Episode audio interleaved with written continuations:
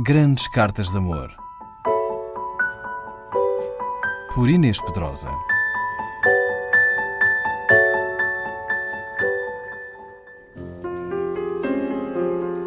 Os grandes pintores mexicanos Frida Kahlo e Diego Rivera partilharam arte, vida e uma paixão tão tórrida quanto tempestuosa.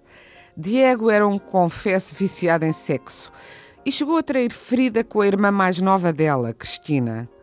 Frida encontrou consolação para essas traições constantes através de relações bissexuais e chegou a ser amante de Trotsky entre o seu primeiro e segundo casamento com Rivera que aceitava que a mulher tivesse casos com outras mulheres, mas não com homens.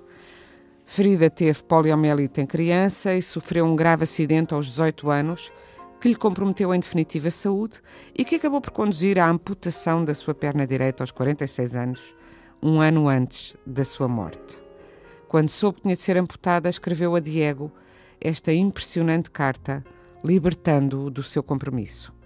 Libertação que de resto Diego não aceitou embora nem nesse derradeiro e trágico ano de ferida a tenha poupado à faca da infidelidade exposta. México, 1953. Senhor meu Dom Diego, escrevo isto no quarto de um hospital e na antessala da cirurgia. Tentam apressar-me, mas estou resolvida a terminar esta carta. Não quero deixar nada a meio e menos agora que sei o que planeiam Querem ferir-me o orgulho cortando-me uma pata.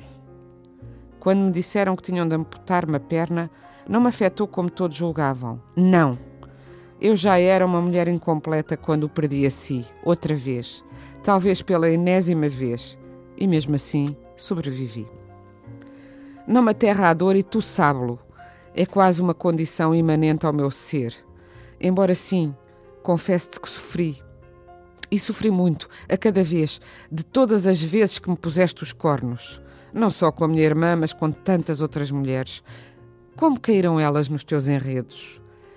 Pensas que me enfureci por causa do que se passou com a Cristina. Mas hoje hei de confessar-te que não foi por ela, foi por ti e por mim. Primeiro, porque nunca pude entender o que procuravas, o que procuras, o que te dão e o que te deram elas que eu não te dei.